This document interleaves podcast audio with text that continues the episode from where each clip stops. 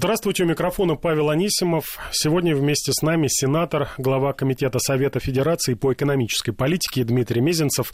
Добрый вечер, Дмитрий Федорович. Добрый вечер. Политики, экономисты, чиновники продолжают обсуждать послание президента страны Федеральному собранию.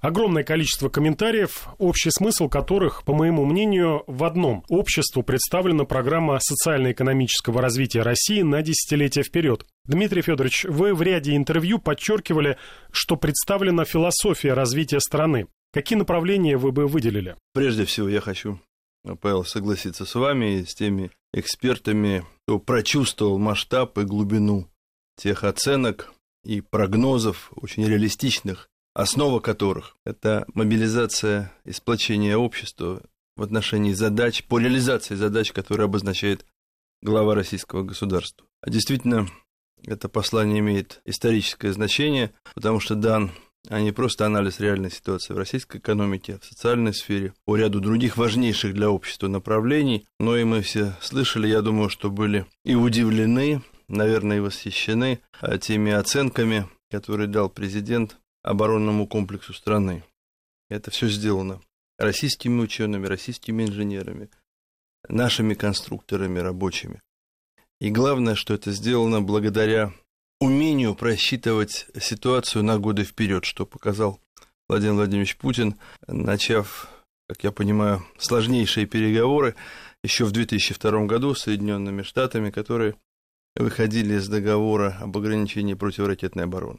И ведь это то, что вынуждена была сделать Россия в ответ на изменение мировой в глобальном смысле политической конъюнктуры. И результаты предъявлены миру, и это возможность по-другому выстраивать диалог, диалог на равных, и последовательно президент России доказывает, что однополярный мир и его строительство в 21 веке бесперспективно, а то, что Россия равный игрок среди мировых лидеров, которые хотят, может быть, построить мир по своим калькам и шаблонам, но это вряд ли возможно. И вот буквально после послания Владимир Владимирович Путин дал интервью одному из ведущих американских каналов. Он также сказал, призывая к обсуждению возникших вопросов за столом переговоров, давайте договариваться, давайте реально оценивать ту обстановку, которая сегодня формирует мир вокруг, она заметно осложнилась, и не понимать этого невозможно, тем более на фоне угрозы терроризма. Мы вот сейчас немножко с вами ушли от вопросов экономики, с которых вы начали, но мы сейчас, я думаю, вернемся, но и не понимать внешнеполитическую конъюнктуру, не понимать и не слышать нам с вами, э, говоря о ближайших задачах по развитию национальной экономики, ситуацию, которая э, формируется э, деструктивными силами, и в том числе не услышать те призывы президента к объединению усилий мировых государств в борьбе с терроризмом невозможно, и поэтому именно я, позвольте уж, увел вас немножко от главной темы передачи. Это очень хорошо, что увели, потому что э, достижение оборонно-промышленного комплекса наших лучших умов, лучших Это тоже ученых, экономика, кстати. Тоже экономика, и это тоже будет востребовано э, наверняка в гражданской сфере э, производства. Один из ключевых приоритетов, который поставил президент в своем послании, это прорыв именно в области технологий. Не секрет, что в мире сейчас идет технологическая революция, и либо мы совершаем рывок и догоняем, и даже перегоняем друг другие страны. И либо... свое место четко формируем. Формируем четко свое место, либо отставание станет хроническим. И действительно, на мой взгляд, оборонно-промышленный комплекс может стать одной из тех точек роста, о которых говорил президент.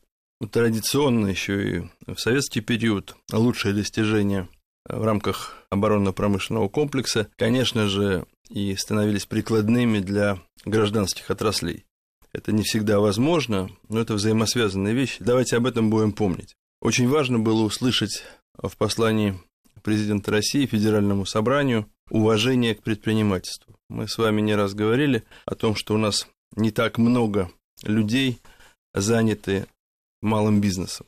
Те 16-17%, которые сегодня формируют свой собственный бюджет, опираясь на свои силы, бюджет своих семей, это недостаточно, потому что а, для сравнения э, в Китае малый бизнес обеспечивает работу до 80%, в Индии примерно 40%, в Соединенных Штатах до 45%, а в Германии более 60%. Это ведь важнейший показатель формирования среднего класса, устойчивости общества, борьбы с бедностью, о чем совершенно откровенно и прямо говорит Владимир Владимирович Путин.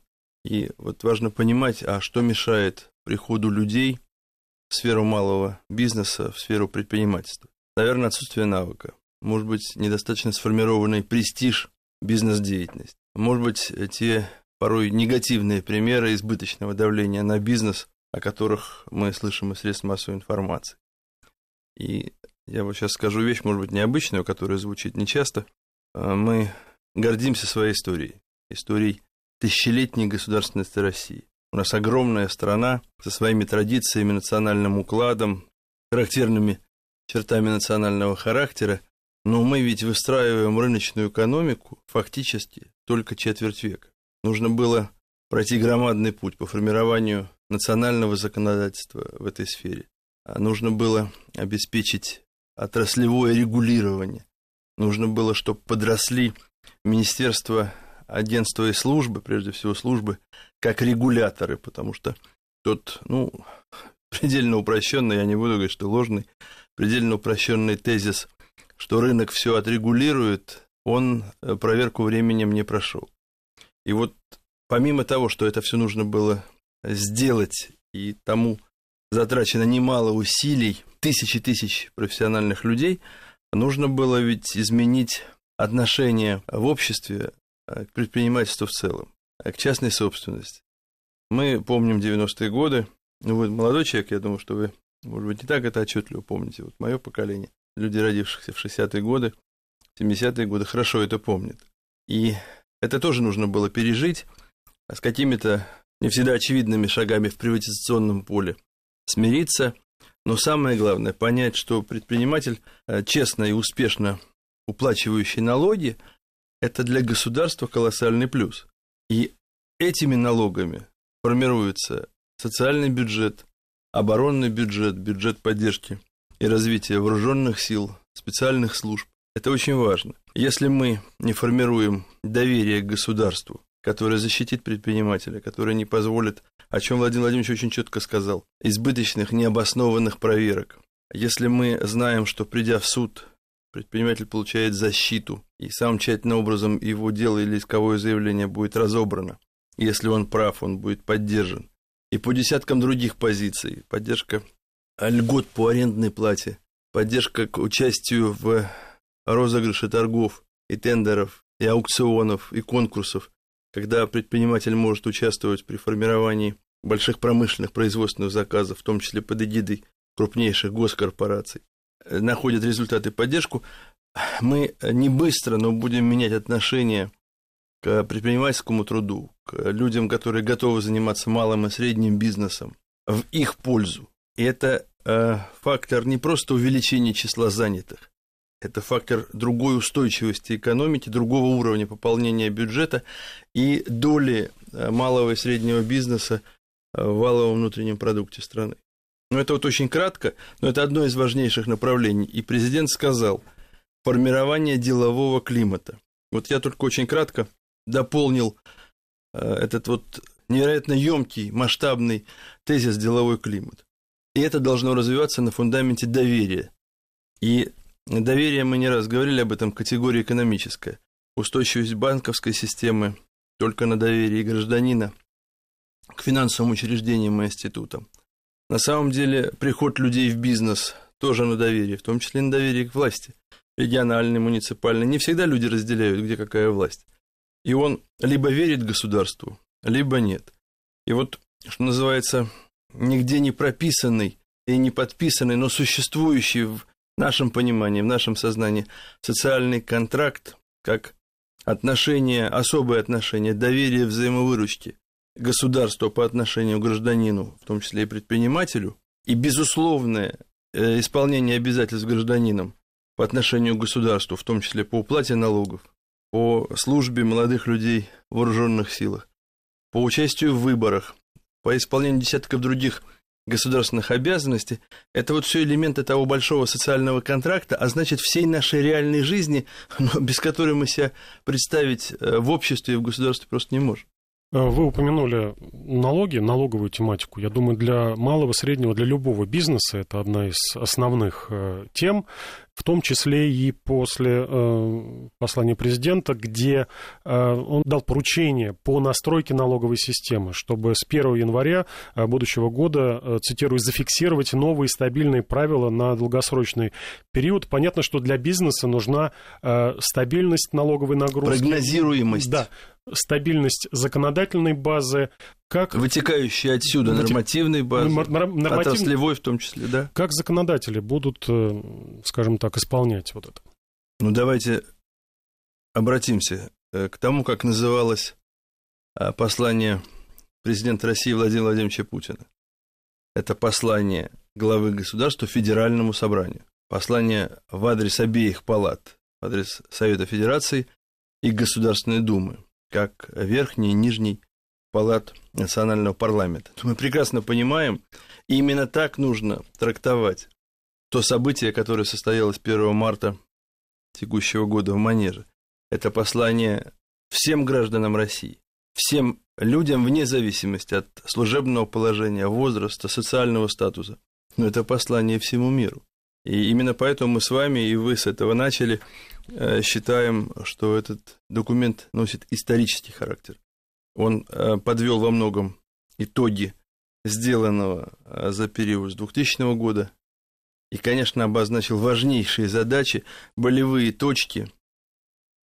Президент обозначает, не, что называется, не таясь, не скрывая их, но он показывает, как мы должны уйти от них, как мы должны изменить ситуацию к лучшему в десятках сфер. Вот об этом, мне кажется, у нас сегодня еще небольшое время поговорить. Да, одна из э, тем, которая тоже достаточно активно обсуждается. Производительность труда. Производительность труда, да. Это э, как раз э, одна из точек роста, по которому мы, наша экономика должна э, существенный рывок совершить. Э, нужно добиться увеличения производительности труда на 5% ежегодно. Это задача э, президента. И э, глава государства подчеркнул, э, что это важнейшее условие достижения запланированного роста роста экономики страны. Тоже достаточно э, высокие горизонты поставлены. Э, к 2025 году ВВП страны э, должен вырасти в полтора раза, то есть примерно до 3,8%. Президент подчеркнул, что фундамент создан. Это сверхнизкая инфляция, это стабильная... Макроэкономическая стабильность. Макроэкономическая стабильность, снижение ставок по кредитам, то, что до последнего времени достаточно болезненно, слишком высокие ставки воспринимал бизнес насколько понятно, что эти задачи реальны, насколько они э, легко выполнимы, то, что обозначил президент. Павел, mm. проблема важнейшая и требует, ну, наверное, хотя бы несколько минут, чтобы мы ей посвятили. Но прежде чем мы уйдем на перерыв, как вы мне сказали, остается мало времени, я просто хотел бы обозначить, что есть э, интегральные характеристики, которые отмечают уровень производительности труда в той или иной стране. И вот в Российской Федерации сегодня это 25 долларов на отработанный час в среднем по национальной экономике. Это ниже, чем в ряде развитых э, мировых э, держав, но надо понимать, э, почему так сложилось, и что для того, чтобы изменить такое положение, мы должны сделать. Наверное, уже после перерыва. Сейчас уходим на новости. Напомню, у нас в студии сенатор, глава Комитета Совета Федерации по экономической политике Дмитрий Мезенцев. Не переключайтесь. Возвращаемся в программу. В студии Павел Анисимов и сенатор, глава Комитета Совета Федерации по экономической политике Дмитрий Мезенцев. Дмитрий Федорович, закончили мы предыдущую часть на производительности труда. То, что президент... Не, не, не, Павел, я прошу прощения. Мы только начали да. с того, чтобы э, этой теме важнейшей, обозначенной в послании президента России, уделить серьезное внимание. Прошу прощения, что перебил. Да, э, назвал источник роста экономики в первую очередь. Это э, повышение производительности труда. Проблема поднимается не в первый раз, но вот вы цифру назвали 25 долларов. Это много или мало на сегодняшний день? Ну, это меньше, чем э, в ряде ведущих мировых стран. Это меньше, чем показывают передовые мировые экономики.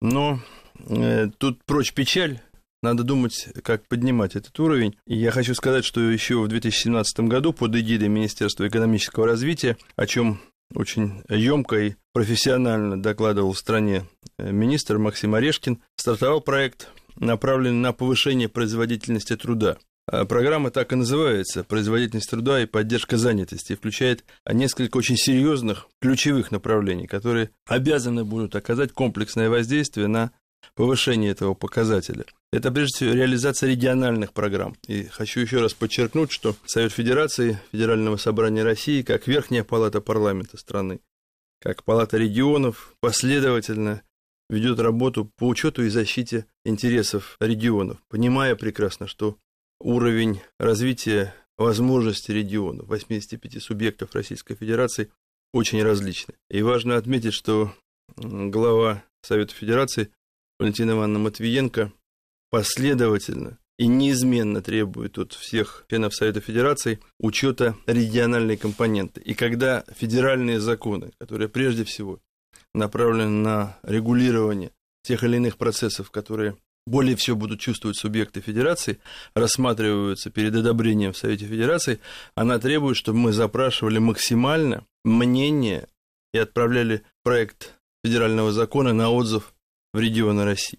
И вот когда мы говорим о том, что эта федеральная программа, посвященная росту производительности труда, будет прежде всего опираться на реализацию региональных программ и предполагается создание федерального центра компетенций и сети региональных центров компетенций в сфере повышения производительности труда. А мы понимаем, что это максимальное сближение потенциала регионов с отраслевыми федеральными программами, которые действуют и существуют некоторые не один год, некоторые относительно недавно модернизированы и совершенствуются. Важно отметить, что и видится важнейшим повышение управленческих квалификаций. Ну и, конечно, меры по устранению административных барьеров, препятствующих росту производительности труда. Сложнейшая задача. И в том числе потому, что мы должны говорить о ситуации на крупнейших предприятиях, э, лидерах национальной экономики. Как-то в свое время э, на рубеже советской и постсоветской эпох сложилось ощущение того, что материальные ценности как будто бы производятся сами по себе. Престиж инженерного труда стал падать, молодые люди все больше стали выбирать э, две базовые специальности. Менеджер. Э, тогда три. Менеджер, юрист и экономист. Я думаю, что никто не против этих специальностей, и без них тоже невозможно развитие экономики. Во всем нужен разумный баланс. И сегодня, когда в какой-то степени мы ощущаем слом поколений инженерных технологических школ, когда старшее поколение, достигшее уникальных результатов, это поколение выдающихся конструкторов, инженеров, разработчиков, по понятным причинам, так или иначе скоро будет уходить на пенсию, им должны наследовать профессиональные люди, куда более молодые, чем э, лидеры этих отраслей. И вот 90-е э, годы во многом выбили этих молодых людей, которые должны были заниматься сиюминутными задачами, прокормить семью, что-то заработать, а не совершенствовать э, свой профессиональный уровень. И вот очень важно, чтобы сейчас восстановление технологических инженерных школ шло последовательно и постепенно. И в том числе академическая наука, э, поддерживая прикладную науку, вузовскую науку, обеспечивала этот прорыв. И вот сейчас мы с вами обязаны выйти на ту тему, которую вы обозначили в начале. Россия должна вписаться в новый технологический уклад. Так говорит и так требует глава государства. Это невозможно сделать без привлечения молодых людей в высокотехнологичные отрасли.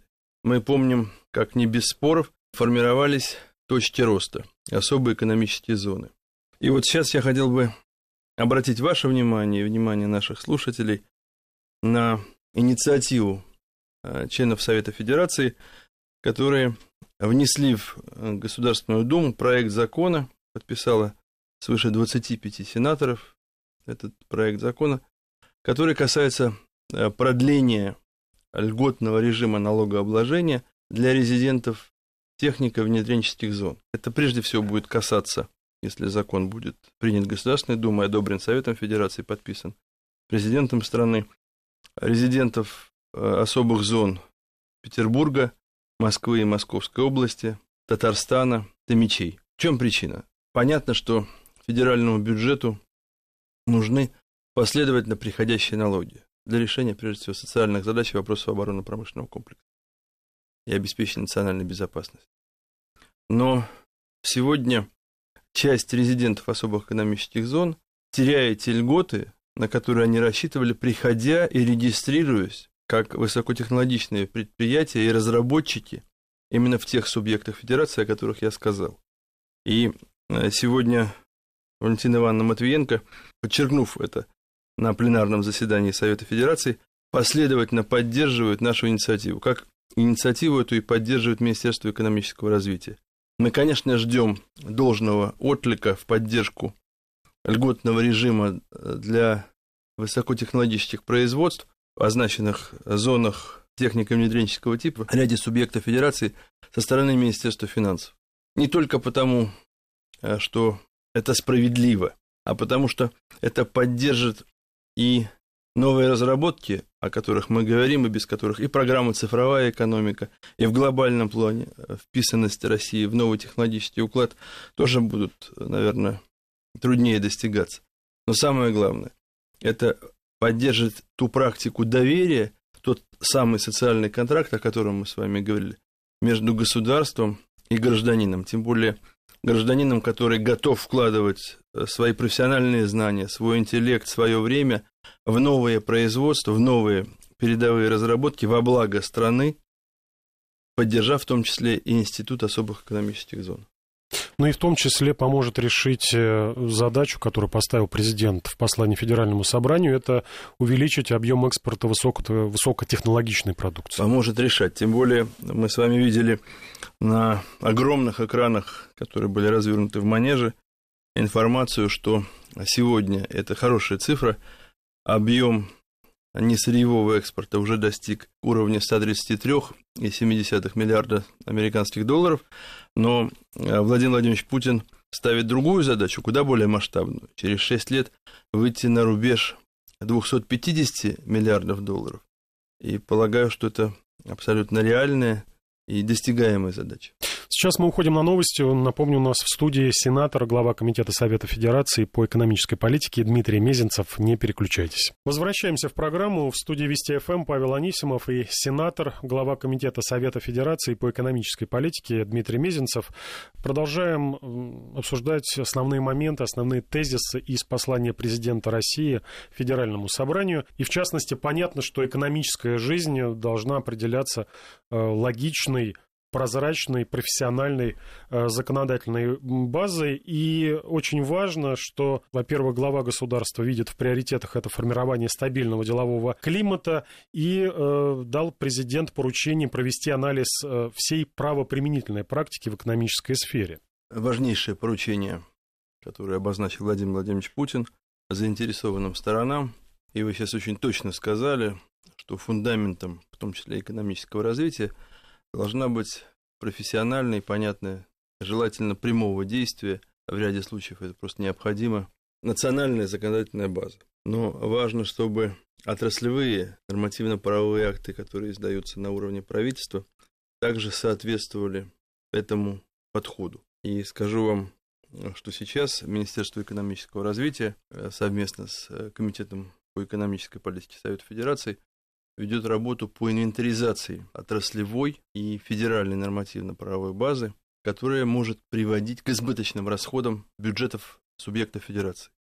Такое поручение дала Валентина Ивановна Матвиенко на встрече с главами региональных парламентов в рамках Совета законодателей в декабре ушедшего года – мы совершенно точно день в день 20 февраля получили предварительный развернутый доклад Министерства экономического развития. Сейчас э, совместно с коллегами из ряда других комитетов сенаторы изучают этот документ. В апреле состоится заседание рабочей группы, которую поручено мне возглавить, в которую вошли все без исключения представители 10 комитетов Верхней Палаты Парламента. Это важный пример взаимодействия представителей парламента и отраслевого министерства. Пример не только в анализе проектов тех законов, которые готовятся на площадках отраслевых министерств, которые потом рассматривают правительство и вносят в Государственную Думу. Это пример более предметного делового взаимодействия. Но самое главное, что это те шаги, которые необходимы регионам. И резонанс, отклик глав субъектов, руководителей региональных парламентов очень хороший. Абсолютно убежден, что по итогам такого анализа отмененные, они неплохие, но они не очень, может быть, вписаны в общую канву разгрузки регионов по обеспечению тех 111 полномочий, которые лежат на субъектах федерации. Мы не всегда задумываемся, какой это космос задач, и вот регионам для исполнения этих полномочий, которые передаются последовательно с уровня федерального центра, нужно передавать и необходимые для обеспечения этих полномочий средства. Это не самое только главное. У региона должен быть в том числе административный ресурс для безусловного исполнения этих полномочий, иначе разрыв приводит к недовольству людей. Социальная направленность послания президента, столь внимательное, столь чуткое отношение к десяткам вопросов, которые волнуют людей, о чем сказал глава государства 1 марта, еще дополнительный сигнал к региональным и муниципальным властям. Еще внимательнее, еще более чутко, еще более заинтересованно, не дежурно, не бюрократически относиться к запросу человека. Потому что в глобальном плане это формирует обстановку в обществе. Ну и крайне важно, на мой взгляд, э, было услышать э, о значимости работы над стратегией пространственного развития. То есть это, по сути, современная философия развития страны, начиная от родного дома, заканчивая э, крупным мегаполисом. Было обозначено, что драйверы роста как раз вот должны получить города, поселки, нет, деревни. Да. Драйверами роста и являются города. Но при этом было важно услышать от руководителя государства, от национального лидера уважение к укладу жизни в малом городе и на селе. Это подтверждалось и в разделе «Социальная политика», в разделе «Здравоохранение». И когда президент сказал о стратегии пространственного развития как о важнейшем документе, без которого страна не станет комфортнее, удобнее для миллионов граждан, этим он обозначил, что стандарт жизни в малом городе, в отдаленных регионах должен быть по возможности соотносим социальным стандартам жизни в больших городах и тем более в столицах. Любой город – это не просто сумма домов, это не незнакомые горожанам улицы, переулки и парки. Это определенный уклад, это определенная традиция, это фундамент того, за что мы любим свою малую родину. Это ощущение защищенности. И все это должно, в конце концов, работать и на экономику. Люди не должны уезжать из регионов Сибири и Дальнего Востока. Люди должны знать, что родившись здесь, получив здесь образование, состоявшись в профессиональном плане, он очень нужен своему краю. Очень многие молодые люди уезжают завоевывать столицы. Уезжают из дальних городов, поселков, многие добиваются успеха, кто-то, что называется, ну, на счастье, не в буквальном социальном плане, успеха не добивается, а еще, не дай бог, пропадает. Очень важно, чтобы миграционная, внутренняя миграционная политика поддерживалась усилиями государства. Здесь пример Дальнего Востока пример философии поддержки развития субъектов Дальневосточного федерального округа, о чем президент говорит особо, создание территории опережающего развития, льготирование авиационных перевозок, чтобы э, у людей, живущих в субъектах Сибири и Дальнего Востока, не было ощущения оторванности от страны.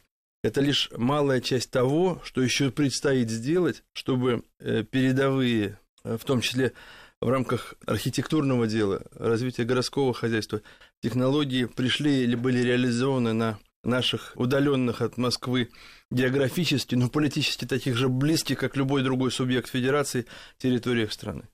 Э, Дмитрий Федорович, вот Южно-Сахалинск, близкий вам сегодня город, либо взять Иркутск, где вы много времени работали. Какие там сегодня стандарты жизни? Потому что совсем недавно э, спикер Совета Федерации Валентина Ивановна Матвиенко была в Южно-Сахалинске и указала руководству города на проблемы городского хозяйства, которые надо решать. Ну, указала, естественно, опираясь на опыт э, свой городоначальника. Ну, на самом деле, визит Валентина Ивановны Матвиенко на Сахалин, посещение ряда городских объектов региональной столицы а, был событием для региона, и она, имея огромный опыт управления, в том числе и второй столицей России, крупным российским мегаполисом, действительно подсказала и мэру города Сергею Надсадину, и его команде, на что нужно обратить внимание. И скажу вам, многое сделано за ушедшие полтора года, много вложено средств в развитие городской инфраструктуры. Этому уделяет серьезное внимание правительство региона лично губернатор Олег Кожемяка. Сегодня Южно-Сахалинск куда более нарядный, чем даже был полтора года назад.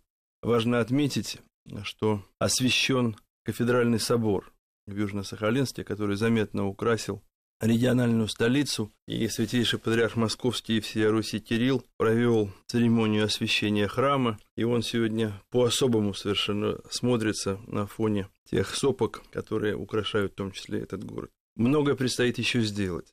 Ну, начиная от таких э, прозаических задач, как расширение улиц, укладка асфальта, дорожной плитки, как и серьезное вложение в э, инфраструктуру теплоэнергоснабжения города. Но город должен быть красивым. Города должны быть присущи только ему уголки, которые любят горожане и которые привлекают гостей города. Убежден, что очень многое будет для сахалинцев сделано, и город будет по-настоящему привлекательный. А что касается Иркутска, город принципиально другой модели, и город несет наследие э, двух с половиной тысяч деревянных домов, построенных примерно в, с начала века до конца 30-х годов. Юридически они почти все памятники, но фактически иногда это и лукавство определенное от того, чтобы не предпринимать порой жестких э, мер для того, чтобы, пройдя реконструкцию, сохранить их как деревянное наследие, или очень аккуратно и точечно вывести их из жилого фонда и на их месте поставить органичные, не обязательно многоэтажные железобетонные дома. Э, такой пример в преддверии 350-летия нам э, вместе с иркутянами нам, имею в виду региональному правительству и мэрии, удалось реализовать. Это так называемый исторический квартал Иркутская Слобода. Мы полагали, что э, следующим этапом будет 6 деревянных кварталов в центре Иркутска, а потом и 12, которые будут характеризоваться особой социальной жизнью, в том числе э, часть людей переедет жить в малоэтажные деревянные дома. Но это уважение к тому укладу, который Иркутск, как сибирский Париж, о чем сказал в свое время Чехов, показывал и представлял своим жителям и гостям города на протяжении десятилетий. Сложнейшая задача, целый клубок юридических, хозяйственных, финансовых проблем нужно решить, чтобы ее исполнить. Я, конечно, желаю сегодня а, мэру Дмитрию Берникову и его команде и инвесторам новых успехов. Но то, что было сделано, было сделано для того, чтобы мы показали миру вокруг, в том числе нашим зарубежным гостям, что мы знаем, что Иркутску живется трудно, и мы знаем, каким должен быть наш город, который на этом этапе пока сил чтобы заметно преобразиться, в должном объеме не имеет. Дмитрий Федорович, подходит время нашей программы к концу. Какой вывод вы бы сделали как непосредственный участник того мероприятия, которое состоялось 1 марта в Манеже? Вы знаете, масштаб этого события, тех задач, которые обозначил президент, его убежденность в том, что те планы, которые им представлены стране, будут исполнены, эмоциональный фон, вот это чувство подъема, единения заставляет всех нас, это нигде не должно быть прописано, не будет прописано, но тем не менее задуматься, а что я могу сделать для своей страны, что я еще должен сделать, что я не сделал, и верю, что тысячи и тысячи людей задумались по этому поводу. И мы, конечно, хотим, чтобы страна, как видит ее президент, была сильнее, увереннее, устойчивее, чтобы отношение ко всем тем людям, которые вписаны в активную хозяйственную, социальную жизнь, Э, было уважительное и справедливое.